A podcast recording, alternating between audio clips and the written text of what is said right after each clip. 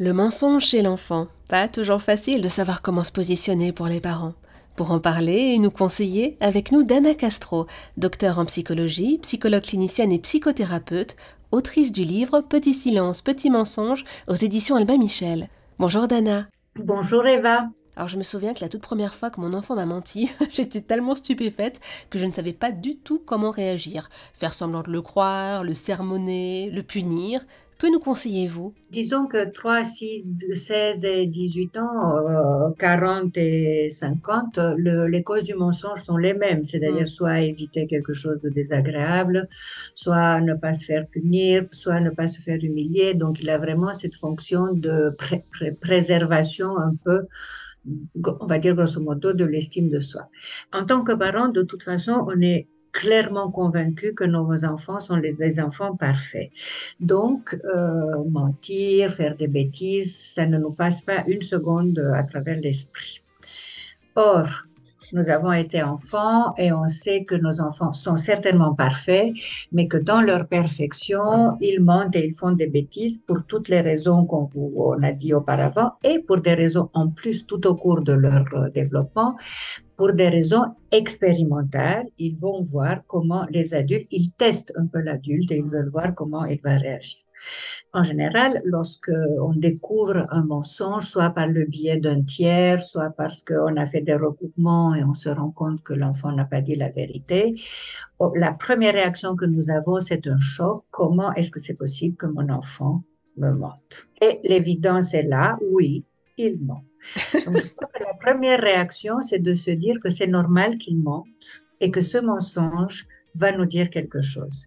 Donc la première réaction, c'est prendre une grande lampée d'air, se rappeler soi-même à différents âges qui racontaient des bobards plus grands que soi, se calmer et quand donner calme, aller discuter avec l'enfant, soit sous le modèle, sous le mode un peu ludique ou de l'humour, soit sur un mode un peu plus sérieux, mais bref punir direct, je pense pas que ça a de l'intérêt immédiat. Est-ce que la bêtise est grave ou pas? Est-ce qu'il y avait vraiment une intentionnalité de faire du mal ou de camoufler, disons, quelque chose d'un peu, oui, de, de mauvais derrière ce mensonge? Est-ce que le mensonge est tout simplement l'expression d'un malaise chez l'enfant? Et voyez que selon ces catégories, on va ajuster sa punition attention aux punitions parce que si on punit d'emblée un mensonge, on va dire euh, développemental, je dis que je vais, enfin, je dis que par exemple euh, que j'ai pas tapé tel enfant, mais en fait je l'ai tapé, je me suis fait terriblement gronder par le maître. Vous voyez l'aspect de dissimulation, je veux pas être puni et je veux pas être confronté à cet élément négatif eh bien, punir immédiatement, est-ce que ça ne serait pas renforcer un peu un cycle de violence? Ça serait beaucoup plus intéressant de discuter. En tout cas, essayer de commencer par discuter avec l'enfant pour savoir comment, dans quelle situation, qu'est-ce qu'il a fait, et lui enseigner éventuellement d'autres façons de réagir parce que comme ça, on lui montre que s'il ne ment pas, s'il ne dit pas la vérité, eh bien, les parents peuvent le comprendre. Autrement dit, on essaie en même temps le, le former euh, à dire la vérité. Quoi. Si on le punit, ça va renforcer son idée qu'il faut dissimuler la vérité aux parents parce que sinon elle va se retourner contre soi. Bon. Si vraiment le, le, le, mensonge est extrêmement grave, un peu d'explication est nécessaire et la punition s'impose. Je connais une petite fille, elle a 7 ans, elle ment tout le temps, sur tous les sujets. Ses parents sont bienveillants, ils sont impliqués dans son éducation, et elle a déjà menti devant moi avec aplomb, c'est très très déconcertant. Quand faut-il s'inquiéter? Oui, quand c'est systématique, il faut s'inquiéter. Juste une petite réflexion avant. Lorsque l'enfant ment avec beaucoup d'aplomb, c'est aux parents de résister. Il est possible. Ils peuvent avoir des caractères bien trempés. Vous regardez dans les yeux et espérer que ça passe inaperçu. Mais n'oublions pas qu'en tant qu'adulte, on a les moyens de les comprendre. et euh, certainement, et ça doit certainement pas nous désarçonner euh, et euh, on a quelque chose à faire, on suit notre chemin. Maintenant, quand est-ce que le mensonge devient problématique? Le mensonge devient problématique, oui, dans plusieurs cas de figure. Soit tout d'un coup, c'est un comportement nouveau chez l'enfant. Jusqu'à 6 ans, 11 mois, cette petite fille n'a jamais menti. Et à 7 ans, elle se met à mentir. Ça veut dire que peut-être un événement s'est passé dans sa vie et il faut comprendre lequel soit lorsque c'est en permanence partout, à l'école, avec les amis, avec la famille, avec les grands-parents, avec les maîtresses.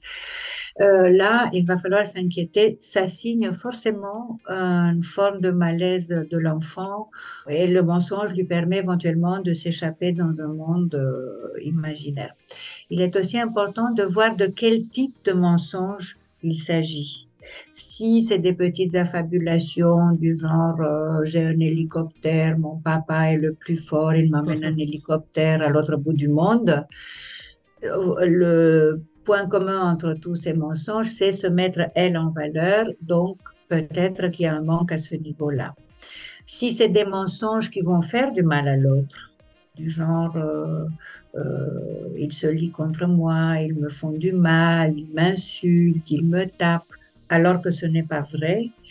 Ça peut être aussi une forme de malaise qui existe en elle, mais euh, il faut comprendre pourquoi.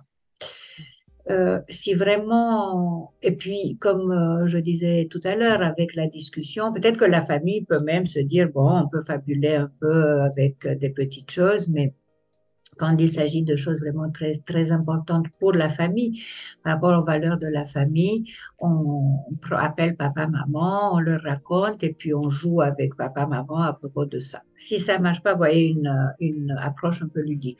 Si, ce, si ça marche pas, il est vraiment intéressant de consulter un professionnel. Il s'agit pas de le consulter pour les 25 ans à venir. Il s'agit juste d'avoir peut-être le regard d'un tiers euh, sur l'enfant, parce que souvent les enfants ne se comportent pas pareil avec souvent, vraiment très souvent, les enfants ne se comportent pas du tout de la même façon avec les parents et avec des tiers. Un peu plus grand, le mensonge est aussi euh, une façon de, de, cacher une intimité et des secrets, des pensées qui sont très personnelles, en fait, de protéger le jardin secret. Et on rejoint un peu votre question. En tant que parent, non, on n'a pas le droit de pénétrer ou de s'introduire par la force dans le jardin secret de l'enfant. Et je dirais, mon dernier mot, je l'adresserai aux parents, courage, respirer. Le mensonge fait partie de la vie. Nous l'avons utilisé étant enfant, nous l'utilisons encore étant grand. Tout dépend de la nature, de l'intensité, de la gravité du mensonge. Voilà.